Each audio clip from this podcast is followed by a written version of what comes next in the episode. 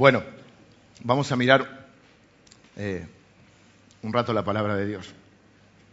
Em, para aquellos que, bueno, hoy igual quiero también aclararlo, es una reunión eh, fundamentalmente, es una eh, celebración, como lo decía, que tiene cierto, por un lado, cierto recogimiento, porque no dejamos de, de pensar en todo lo que tuvo que sufrir nuestro Señor, y por otro lado, siempre está la alegría en, nuestra, en nuestro corazón de saber, es como cuando uno va a ver una película y sabe el final. Nosotros sabemos que tenemos un, final feliz, un buen, qué bueno es un buen final feliz. Ahora, hoy voy a enfocar la palabra fundamentalmente para aquellas personas que eh, son cristianos, que siguen a Jesús, que confían en Él. Por supuesto, la palabra de Dios siempre es para todos, pero el objetivo principal de esta, de esta noche es poder hacer crecer la fe de aquellos que han creído en el Señor. Y estamos siguiendo, por eso les decía, para aquellos que están viendo más serio, estamos siguiendo una serie sobre la fe. Y nos tocó porque justo, bueno, estamos viendo en este momento, el domingo pasado comenzamos con la historia de Moisés y estamos basando esta serie en el capítulo 11 de un libro que se llama Hebreos. Y hoy, eh, que justo es la Pascua, justo el versículo que nos tocaba, como si lo hubiésemos planificado, la verdad que no lo hicimos de esta manera, eh, vamos a ver que la Biblia habla de que por la fe Moisés celebró la Pascua. Entonces vamos a explicar un poquito que, en qué contexto Jesús celebró la Pascua y dice que celebró la aspersión de la sangre, les voy a explicar eso también, y les voy a um, desafiar y a dar una herramienta que creo que es fundamental para todos aquellos eh, que aman al Señor, que aman a su familia, cómo poder traer bendición a su familia y cómo mantener fuera de sus hogares la maldición, la destrucción y la muerte. Así que les invito a que aquellos que puedan, se va a salir en, pantalla, vamos a leer Hebreos capítulo 11, versículo 28. Por la fe celebró la Pascua y la aspersión de la sangre, para que el que destruía a los primogénitos no los tocase a ellos. Dice, por la fe celebró, está hablando, ya viene hablando de Moisés. ¿Mm? Dice que por la fe los padres, vimos el domingo de Moisés, no temieron al faraón, bueno, eh, eh, algunos conocerán más la historia, repito, hoy estoy más enfocado eh, en aquellas personas que ya conocen un poquito de la palabra de Dios. Y dice que por la fe Moisés dejó Egipto no temiendo la ira del, del, rey, del faraón, porque se sostuvo como viendo al invisible. Pero dice, por la fe Moisés celebró la Pascua y la aspersión de la sangre para, el que, para que el que destruía a los primogénitos no los tocase a ellos. Dice que Dios le dio una doble orden a Moisés. El pueblo de Israel, el pueblo de Dios, está esclavo en Egipto eh, Dios levanta a un libertador con otra mentalidad que no se había creado como esclavo, porque Egipto es una mentalidad, es una forma de ver la vida. Egipto tiene que ver con, el temor, con la opresión, con la esclavitud. Y dice la Biblia que podemos llegar a ser herederos de Dios, pero vivir todavía como esclavos. Y entonces Dios levanta a un libertador con otra mentalidad, y este libertador Moisés se presenta delante del faraón y pide ¿eh? le pide, le exige en realidad que deje ir, habla de parte de Dios y dice, deja ir a mi pueblo. El faraón se resiste, ¿quién es este Dios? No lo conozco, Dios soy yo, porque el faraón creía que era Dios. Y entonces vienen los que se conocen como las plagas de Egipto, que por alguna razón, eh, en algún momento se usaba la frase las siete plagas de Egipto, que son diez, no son siete.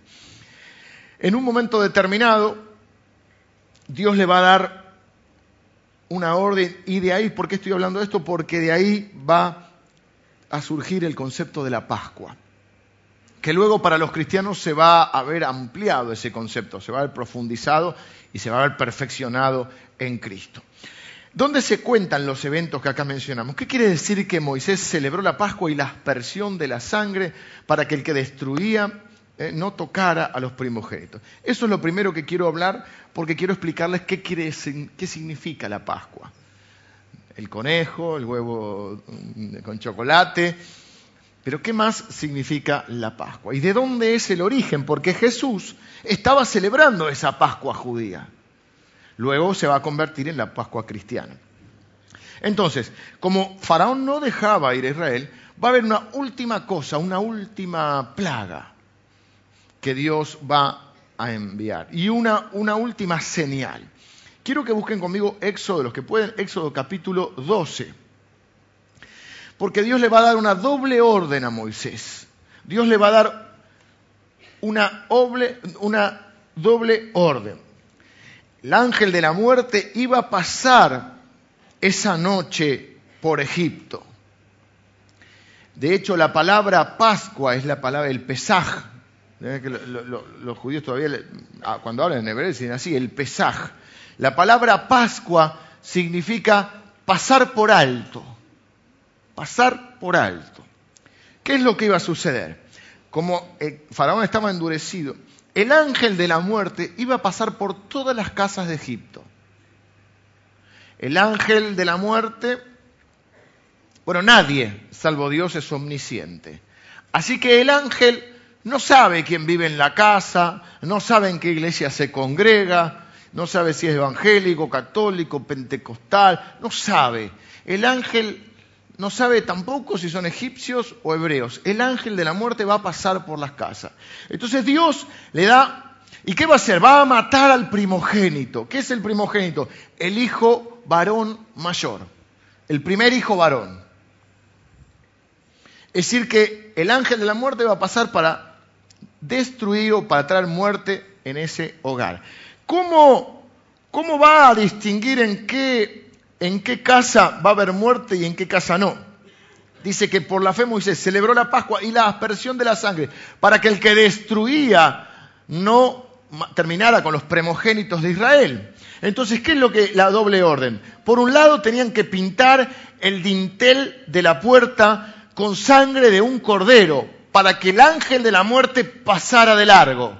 La Pascua, el Pesaj, el pasar de largo.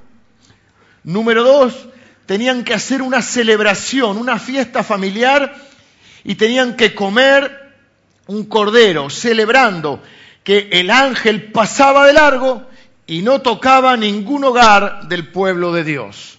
Es decir, mataban el cordero, con la sangre pintaban el dintel de la puerta, como señal, porque el, el ángel de la muerte no sabe quién vive ahí. ¿Qué es lo que ve el ángel? La señal. Y ese cordero que mataban lo tenían que comer en familia. Y si eran pocos de familia o había algunos solo, llamaban al vecino, venite a comer con nosotros, porque no era una cuestión solamente de, de, por casa, era una cuestión de pueblo.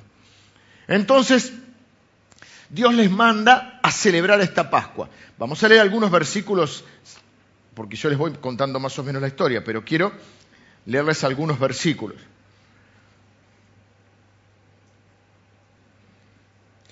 Versículo 13 del Éxodo 12 va a decir, y la sangre os será por señal en las casas donde vosotros estéis, y veré la sangre y pasaré de vosotros, y no habrá en vosotros plaga de mortandad cuando hiera la tierra de Egipto. Y este día os será memoria y lo celebraréis como fiesta solemne para Jehová durante vuestras generaciones por estatuto perfecto. Así que, ¿qué cosas tenía que hacer Moisés? O envió al pueblo de parte de Dios. ¿Qué tenía que hacer el pueblo? Tenía que pintar con sangre la puerta de su casa y tenía que celebrar esa, esa Pascua, ese pasar de alto. Ahora dice que por la fe hizo estas dos cosas y que estos dos mandatos dados por Dios y obedecidos por Moisés hay algo que es importante que veamos. Dice que son dados por estatuto perpetuo. varias veces en todo el capítulo de 12, yo lo marqué, va a decir que esto es una costumbre perpetua en vuestras generaciones, que guardaréis esto por estatuto para vosotros y para vuestros hijos para siempre. Y que cuando ellos pregunten, ¿qué es esto? ¿Eh? ¿Qué es este, este rito vuestro? Así dice la Biblia. Vosotros responderéis, es la víctima de la Pascua de Jehová. ¿Qué hacía Jesús entonces? Estaba celebrando la Pascua, estaba celebrando la Pascua judía.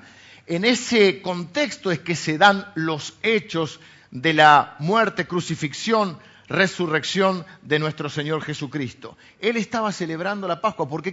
Era un estatuto perpetuo. ¿Qué estaban haciendo? Tenían que hacer comer el cordero. Tenían que reunirse, acuerden, para Jesús, sus discípulos eran su familia, reunirse y celebrar la Pascua y la aspersión de la sangre. Claro, como, un, como una enseñanza, Dios fue preparando al pueblo de Israel para que de, ahí ellos supieran ¿eh? que necesitaban un Salvador, un Cordero, y que ese Cordero era Jesucristo. Por eso el profeta eh, Juan el Bautista va a decir, aquí el Cordero de Dios que quita el pecado del mundo. ¿Para qué los estaba preparando Dios? Dios sabe que iba a venir el destruidor, que el pecado iba a traer destrucción, muerte. La Biblia dice que el, ladrón viene para hurtar, matar y destruir. ¿Y dónde, dónde es que ataca a nuestras familias? ¿Y qué es lo que Dios estaba preparando? Estaba preparando la manera de que nosotros fuésemos librados de la muerte, de la destrucción que el destruidor, Satanás, tiene para con nosotros, o quiere hacer con nosotros. Entonces, ¿qué es lo que estaba Dios haciendo con el pueblo de Israel? Preparándolo para que recibieran a Jesucristo. Bueno, por un montón de razones, la mayoría de ellos no lo hicieron. Pero entramos nosotros en esta escena. ¿Qué celebramos nosotros en la Pascua? Celebramos que el destruidor no tiene potestad sobre nuestras vidas. Celebramos que la muerte pasa por alto porque Jesucristo es ese cordero eh, que fue sacrificado y la sangre de Cristo, la Biblia dice, que nos limpia de todo pecado y que la sangre de Cristo fue la que fue ofrecida. Por eso hoy vamos en un ratito a celebrar la cena del Señor. Jesucristo va a decir, reunido con los suyos, este pan que ustedes están comiendo simboliza mi cuerpo que por ustedes es entregado. Esta copa que están bebiendo es el nuevo pacto en mi sangre que por ustedes es derramada. ¿Para qué está esa sangre? Para que el destruidor no venga a matar, a hurtar y a destruir a nuestra familia. Ahora, entonces, nosotros a un día de hoy tenemos que, cumplir con este, con este mandato de Dios de celebrar la Pascua. La Pascua celebramos, ¿qué celebramos nosotros hoy? Celebramos la liberación de nuestras vidas. Somos librados de la muerte. La Biblia dice, ninguna condenación hay para los que están en Cristo Jesús. Jesús dijo, yo soy la resurrección y la vida. El que en mí cree, aunque esté muerto, vivirá. ¿Qué estamos haciendo hoy nosotros? ¿Por qué les fui, fui para atrás en la historia? Porque fui a Moisés para entender esto de la Pascua. Porque es un simbolismo de lo que hoy celebramos. Es decir, en la Pascua entonces ellos celebraban que ese cordero, esa sangre ahí, hacía el ángel de la muerte, el que venía a matar no sabe quién vive adentro, pero lo que ve es la sangre en la puerta. Y dice, por acá, no, por ahí Pascua. Nosotros hemos hablado acerca de la fe. Y dice la Biblia que por la fe Moisés celebró la Pascua. ¿Por qué celebramos nosotros la Pascua hoy? Por la fe. ¿Cuál es nuestro mandato? ¿Cuál es el mandato de Dios? Celebrar la Pascua. Celebrar la aspersión de la sangre. ¿Qué es lo que estamos haciendo hoy entonces? Nosotros estamos celebrando que ya la muerte no puede entrar a nuestro hogar. Nosotros por la fe creemos que ahora ya no es una sangre de un cordero, que por la sangre de Cristo que Él derramó en la cruz, el destruidor no tiene potestad sobre nosotros. Pero, pero, hay un mandato que es el de celebrar. Dije el domingo que hay muchos creyentes, muchos cristianos, que podemos vivir Dicen que mientras somos niños, sí, sí, no crecemos en nuestra fe, pudiendo ser herederos, podemos vivir como esclavos, podemos seguir sometidos. Y muchas veces lo que falta en nuestra vida es un ambiente de celebración. Los cristianos deberíamos ser las personas más felices del mundo. Los cristianos tendríamos que tener siempre, eh, ser las personas que más transmitan eh, entusiasmo, esperanza, fe. Somos, somos los portadores del mensaje más increíble, el mensaje de la esperanza, de la salvación. Sin embargo, si le preguntáramos a las personas comunes acerca de la religión, ¿cuál creen que sería el pensamiento? De hecho, en estadística que yo he leído y siempre las recuerdo y alguna vez se las he comentado, cuando a la gente le preguntan cuáles son los lugares más tristes de la tierra, ¿saben cuáles dicen la gente? Número uno, los cementerios. Número dos, las iglesias. Qué cosa rara porque Dios nos manda a celebrar. Celebrar no es una opción, es un mandato perpetuo. Nuestros hogares abren la puerta al destruidor cuando no obedecen este mandato. El diablo tampoco es omnisciente, tampoco sabe quién vive en cada lado. Si se le abre la puerta, entra y viene para hurtar, matar y destruir. Pero dice la Biblia que los cristianos tenemos el mandato perpetuo. Jesús dijo, hagan esto en memoria de mí, de celebrar la Pascua. Claro, una vez al año la celebramos de una manera más especial, pero cada vez que nos reunimos en torno a Jesucristo lo recordamos, celebramos su presencia, celebramos su salvación, estamos manteniendo al destruidor fuera de nuestra casa. Cada vez que recordamos la sangre de Cristo, cada vez que mencionamos la victoria de Cristo, nosotros estamos, cada vez que celebramos a Cristo, nosotros estamos manteniendo al destruidor fuera de nuestra casa.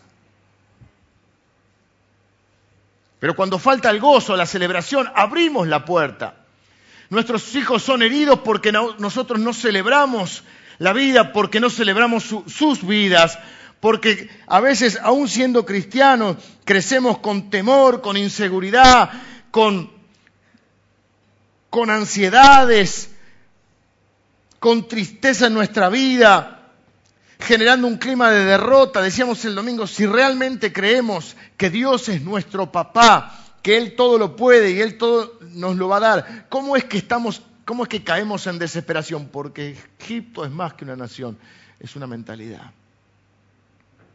Yo quiero decirles que de todo ese pueblo que salió de Egipto, solamente entraron los menores. Todo ese pueblo no entró a la tierra prometida, salvo Caleb y Josué. Josué porque iba a ser el líder eh, además porque estaba designado por Dios y era diferente, Josué iba a ser el que iba a liderar. Pero lo más llamativo es este otro hombre, Caleb. Caleb es un hombre que la Biblia lo describe así. Había en él un espíritu diferente. No es con mayúscula, no es el Espíritu Santo. En él había, la NBI dice, había en él una actitud diferente. Mientras, para hacerla rápida la historia, tenían que ir a reconocer, no tenían que dar una, una, opinión si podían vencer o no, tenían que reconocer la tierra prometida. Cuando mandan los espías para reconocer, la mayoría van y dicen, nosotros acá, estos son gigantes, nos van a, nos van a hacer pomada, nos van a hacer pelota. Y Caleb dice, es el único que dice, los vamos a esto es pan comido, los vamos a comer como pan. Estos espías traen el reporte, desaniman al pueblo, lo que tenían que suceder en 40 días tardan 40 años, pero cuando Caleb tenía 40 años cuando pasó esto.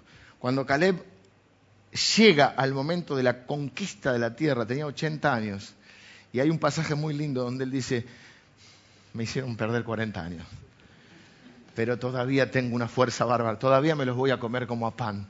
80 años el viejo, leanlo, está muy linda la historia. Nehemías 14 eh, lo va a describir a él como un hombre con un espíritu diferente. ¿Qué diferencia hay entre un cristiano? Parece que hay uno que que encara la vida de una manera, que celebra, que su forma de hablar es esperanzadora, que en su casa hay un clima de esperanza, de fe, de victoria, y aquel que siendo cristiano pareciera que no tiene razones para celebrar. Pareciera que para celebrar algunos necesitamos que nos aumenten el sueldo, lo cual está bien, celebramos. Pareciera que otros necesitan que gane boquita, lo cual también. Otros necesitan cambiar el auto, hay varios que enganchan también. Otros necesitan comprar la casa, todas cosas buenas. Pero pareciera que sin esas razones no tenemos razón para celebrar. En nuestra casa no está ese clima, no está esa esperanza. ¿Qué es lo que oyen nuestros hijos? Oyen que el gobierno, que, la inflación, que la inseguridad. Yo tenía en el seminario un compañero que decía, no, pues yo miedo que me secuestren. Y otro le dije, pero vos qué te van a secuestrar? ¿Qué te van a sacar? ¿Para qué te van a secuestrar si sos un seco? Le dijo. ¿Eh? ¿Qué es lo que escuchan nuestros hijos? Hay un clima de celebración porque no es una opción, es un mandato de Dios. Pero mientras el heredero es niño, vive como esclavo. Y lo que me preocupa es que hay muchos cristianos que viven como esclavos. No sé de qué color político sos, ni me interesa. Solo quiero preguntarte, ¿dónde está puesta tu esperanza? porque algunos de nosotros pareciera que seguimos a un Cristo muerto. Ustedes saben que flaquezas tenemos toda una vuelta. Martín Lutero, cansado, pero Martín Lutero enfrentó la lucha que no enfrentamos nosotros. O sea, no nos comparemos, ¿no? O sea, Martín Lutero tenía problemas en serio, no era la inflación o si ganó Macri, ¿sí? Tenía problemas en serio eh, Martín Lutero.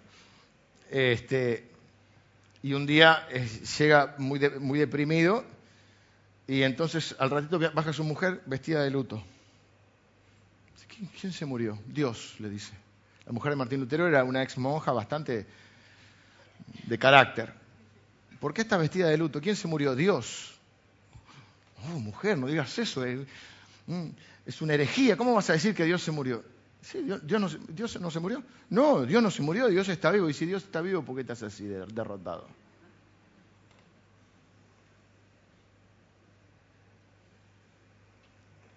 ¿Qué pasa puertas adentro en tu casa? ¿Hay celebración? ¿Celebramos la victoria de Cristo? ¿Celebramos la Pascua? Celebramos porque es la única manera que vos mantengas al destructor afuera. Ojo con esto. Ahora quiero que me presten atención. Sé que me costó la introducción, pero ya estoy, ya estoy calentando motores. No me puedo sacar el saco porque estoy transpirando como un testigo falso. No sé qué me pasa. Pero, ojo, porque vos eh, es una frase muy usada entre los cristianos y está bien. Ojo con las puertas que le abrimos al diablo. Ojo con las puertas que le abrimos al destruidor. La forma de mantener nuestras familias libres de todo esto es celebrar la Pascua permanente. La Pascua es la victoria de Cristo sobre la muerte. Miren, hay gente que dice, mi papá es bárbaro afuera, es el alma de la fiesta. Es el primero en ponerse el gorrito y el cumpleaños de 15. Pero adentro es un amargo. Adentro siempre está nervioso, siempre está quejoso, siempre está temeroso, siempre está angustiado, siempre está enojado. Y más allá de que los, los cristianos decimos, bueno, que lo importante es Dios,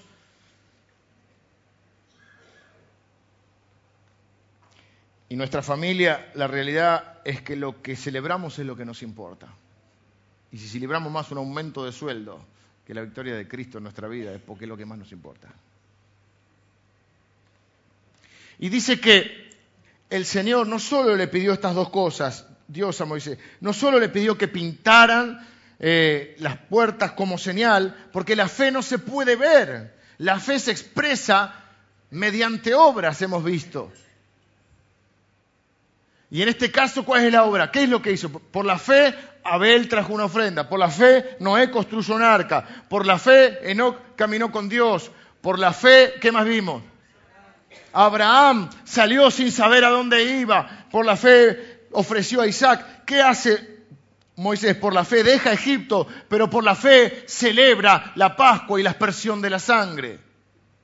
¿Cuál es la causa de la celebración? La fe. No es el aumento de sueldo, no es la compra de la casa, no es el cambio del auto, no es que ganó Boquita. El sustento de la celebración en nuestra casa es la fe. Y Dios le pide que pinten las puertas, le pide que coman el cordero y le pide una cosa más. O les manda una cosa más. Les dice que cambien el calendario. Éxodo capítulo 12, versículo 1, va a decir, habló Jehová a Moisés y a Aarón en la tierra de Egipto diciendo, este mes os será principio de los meses, para vosotros este será el primero de los meses del año. Le cambia el calendario un mes que se llama Nisan, como los autos, o Nisan, que más o menos está entre abril y marzo. Y Dios le dice, a partir de que empiecen un nuevo tiempo, quiero que eh, estructuren su calendario, que cuenten los días a partir de esta Pascua, a partir de la celebración. Quiero que encaren su vida empezando por la celebración. Ellos se iban a ir de Egipto, pero antes debían celebrar. Porque les dije, Egipto representa una mentalidad, un espíritu, una cosmovisión que tiene que ver con el temor, con el desánimo, con la angustia. Y la fe, cuando expresa, es expresada en gozo, echa afuera o mantiene afuera ese espíritu de destrucción.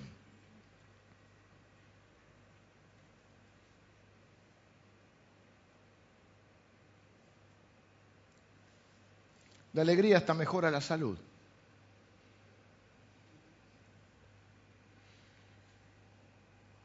No, me voy a poner a explicar lo que no sé mucho, pero cuando uno está bien, cuando uno está contento, uno libera endorfinas que te hacen bien al cuerpo. Pero hay un sentido espiritual, Dios sabe todo. Ustedes saben que hay un mandamiento, esto es increíble, es un mandamiento en la Biblia, recurrente, varias veces, que la Biblia nos manda a alegrarnos, nos manda a gozarnos. Y la verdad es que uno ve a los cristianos y sigue gente y dice, ¿querés venir a la iglesia? ¿Y qué hacen ahí? Y hay un hombre que habla y grita. Y después hay que poner la ofrenda.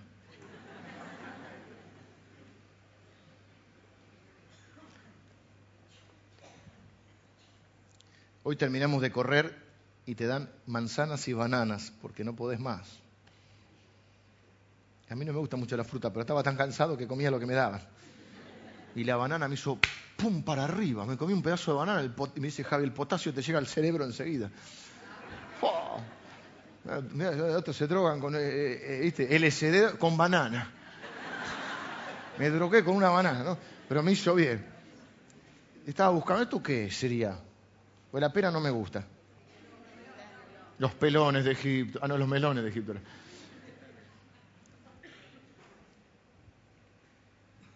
Tu vida tiene que ser tan atractiva. No voy a morder porque tengo aparato y me voy a romper todo. Que como